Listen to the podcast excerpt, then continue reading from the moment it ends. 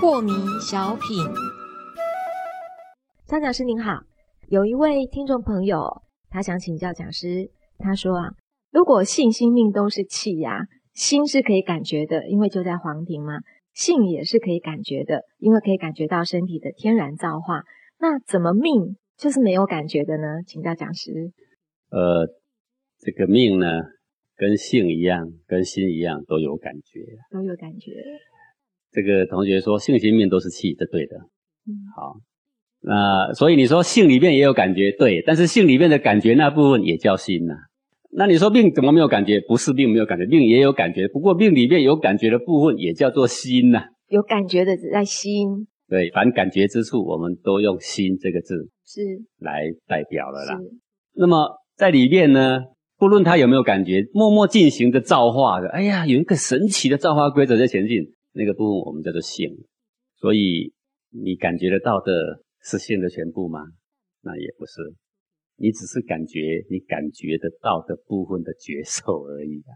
是，还有好多好多里面的造化是在你不知不觉之间、默默之间就不断的往前迈进，推行它的造化，不是吗？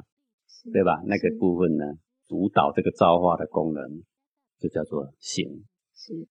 而那个气不断的茁壮，气不断的进化，那个呢就叫做命。命，这个气有多茁壮，这个气有多干净，我们另外取个名字呢，叫做命啊。是，其实命里也有感觉，性里也有感觉啦。嗯，只是感觉的部分独立出来叫做心，而心这么多，全身都有感觉，那岂不全身都有心？这没有错，是心无所不在，就是说，凡感觉可以到之处都有你的心。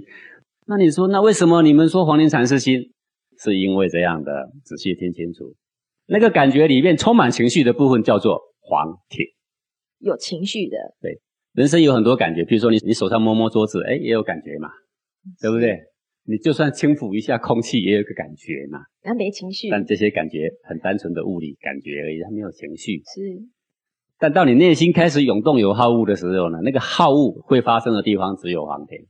所以我们习惯说黄庭是你的内心所在之处，但是要说明全身都有感觉的时候，我们就又会说心无所不在。但要强调只有一方寸是有情绪有好恶的，我们就说就在你的方寸之地。是啊，所以有方便说，有就近说，有的时候说法就是这样子困难嘛。嗯啊。很难一语全部概括它的全部含义的。是讲师，您之前有举个例子吗？就像是桌子啊，它有桌面啊，它有桌底啊。